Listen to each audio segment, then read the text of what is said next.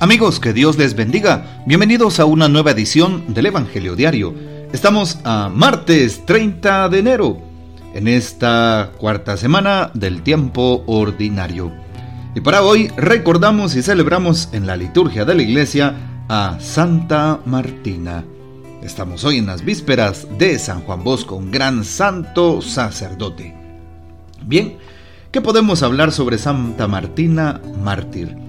La historia de esta joven santa comienza por su tumba en 1400 años después de su martirio.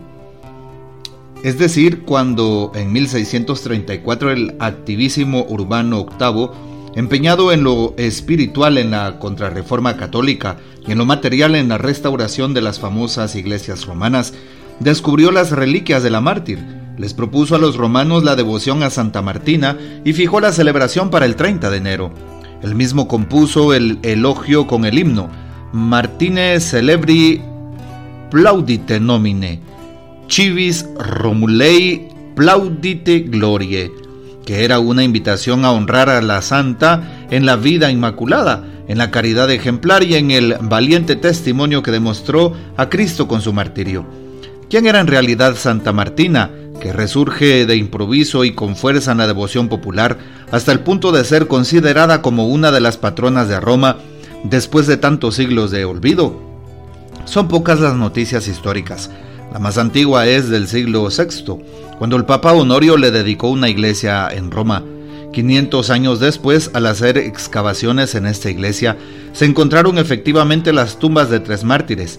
En el siglo VIII ya se celebraba la fiesta de la Santa. No se sabe nada más y por eso es necesario buscar noticias en una pasio legendaria. Según esta narración, Santa Martina era una diaconisa, hija de un noble romano. Debido a su abierta profesión de fe, le arrestaron y la llevaron al tribunal del emperador, emperador Alejandro Severo, del 222 al 235. Este príncipe semioriental, abierto a todas las curiosidades, hasta el punto de incluir a Cristo entre los dioses venerados en la familia imperial, fue muy tolerante con los cristianos y su gobierno marcó un fructuoso paréntesis de calma respecto de la iglesia, que en ese tiempo logró una gran expansión misionera. El autor de la Pasio ignora todo esto y hace más bien una lista de las atroces torturas con que el emperador martirizó a la santa. Cuenta que cuando Martina fue llevada ante la estatua de Apolo, la convirtió en pedazos y ocasionó un terremoto que destruyó el templo y mató a los sacerdotes del dios. El prodigio se repitió con la estatua y el templo de Artemidas. Todo esto hubiera debido hacer pensar a sus perseguidores, pero no, se obstinaron más y sometieron a la jovencita a crueles tormentos, de los que salió siempre ilesa.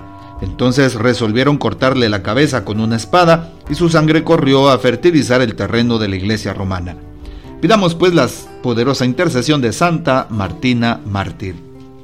Muy bien, y para hoy tomamos el texto bíblico del Evangelio según San Marcos. Así es, capítulo 5, versículos del 21 al 43. En aquel tiempo, cuando Jesús regresó en la barca al otro lado del lago, se quedó en la orilla y ahí se le reunió mucha gente. Entonces se acercó uno de los jefes de la sinagoga llamado Jairo. Al ver a Jesús se echó a sus pies y le suplicaba con insistencia, Mi hija está agonizando, ven a imponerle las manos para que se cure y viva. Jesús se fue con él, y mucha gente lo seguía y lo apretujaba. Entre la gente había una mujer que padecía flujo de sangre desde hacía 12 años. Había sufrido mucho a manos de los médicos y había gastado en eso toda su fortuna, pero en vez de mejorar había empeorado. Oyó hablar de Jesús, vino y se le acercó por detrás entre la gente y le tocó el manto, pensando que con solo tocarle el vestido se curaría. Inmediatamente se le secó la fuente de su hemorragia y sintió en su cuerpo que estaba curada. Jesús notó al instante que una fuerza curativa había salido de él. Se volvió hacia la gente y les preguntó, ¿quién ha tocado mi manto? Sus discípulos le contestaron, ¿estás viendo cómo te empuja la gente y todavía preguntas quién me ha tocado? Pero él seguía mirando alrededor para descubrir quién había sido. Entonces se acercó la mujer, asustada y temblorosa, al comprender lo que había pasado. Se postró a sus pies y le confesó la verdad. Jesús la tranquilizó diciendo, Hija, tu fe te ha curado, vete en paz y queda sana de tu enfermedad. Todavía estaba hablando Jesús cuando unos criados llegaron de casa del jefe de la sinagoga para decirle a éste, ya se murió tu hija, ¿para qué sigues molestando al maestro? Jesús alcanzó a oír lo que hablaban y le dijo al jefe de la sinagoga, no temas, basta que tengas fe.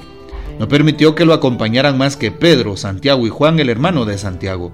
Al llegar a la casa del jefe de la sinagoga, vio Jesús el alboroto de la gente y oyó los llantos y los alaridos que daban. Entró y les dijo, ¿qué significa tanto llanto y alboroto? La niña no está muerta, está dormida. Y se reían de él.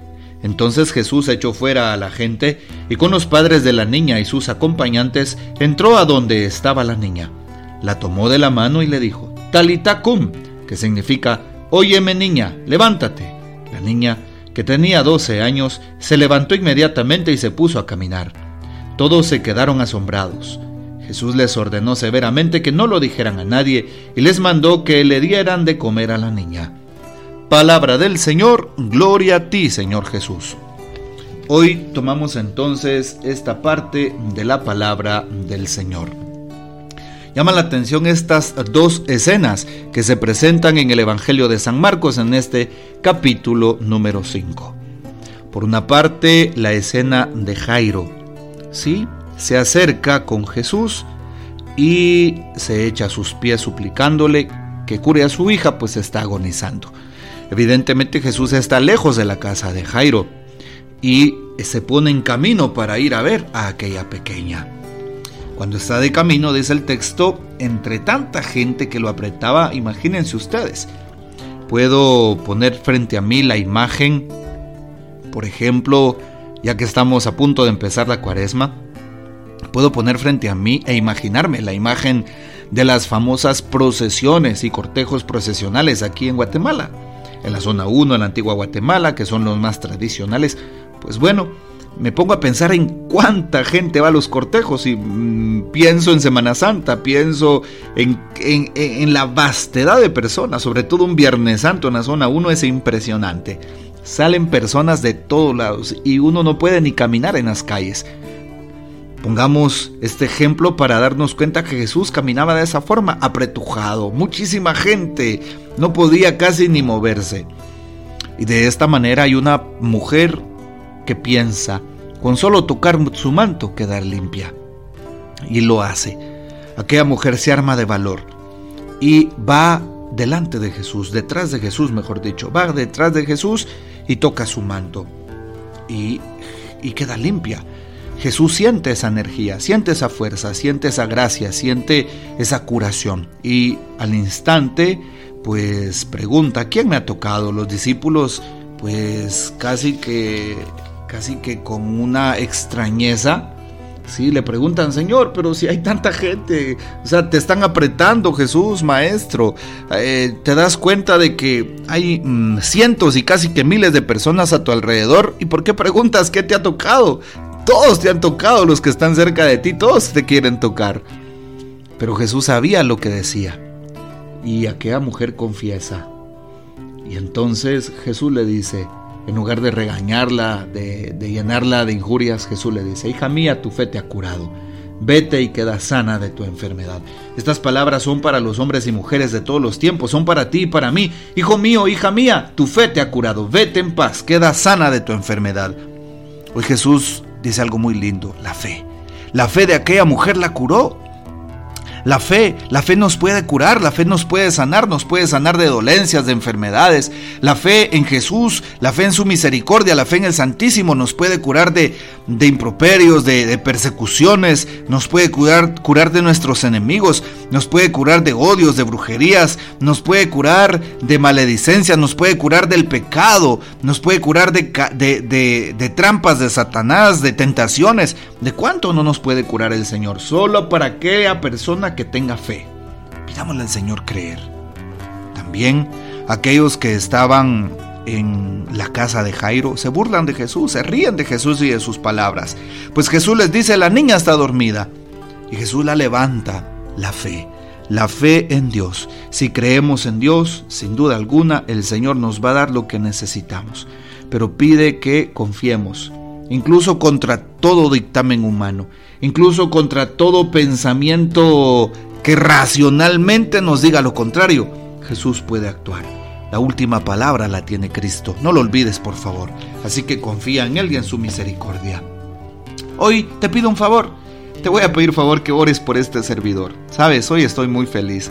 El Señor me está regalando el día de hoy 14 años de ser sacerdote. Sí, hoy estoy de aniversario sacerdotal.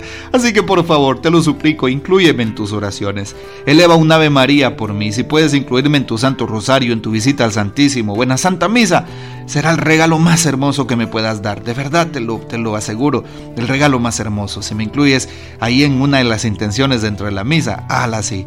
Así que gracias, gracias por perseverar, gracias por escuchar estos audios y que el Señor me siga dando fuerza, alegría, ánimo, amor para seguir con esta con este gozo en mi corazón de ser sacerdote. Me siento muy feliz de ser sacerdote. No me arrepiento de ser sacerdote. Así que pide por este servidor hoy que Dios me regala 14 años de haber sido ordenado por manos de Monseñor Rodolfo Quesada Toruño, un 30 de enero del año 2010, año sacerdotal, allá en Catedral Metropolitana de la ciudad de Guatemala. Así que te pido que por favor te acuerdes de este servidor. Gracias de todo corazón. Que el Señor nos bendiga, que María Santísima nos guarde y que gocemos de la fiel custodia de San José. Y la bendición de Dios Todopoderoso, Padre, Hijo y Espíritu Santo, descienda sobre ustedes y permanezca para siempre. Amén. Comparte este audio y hasta mañana.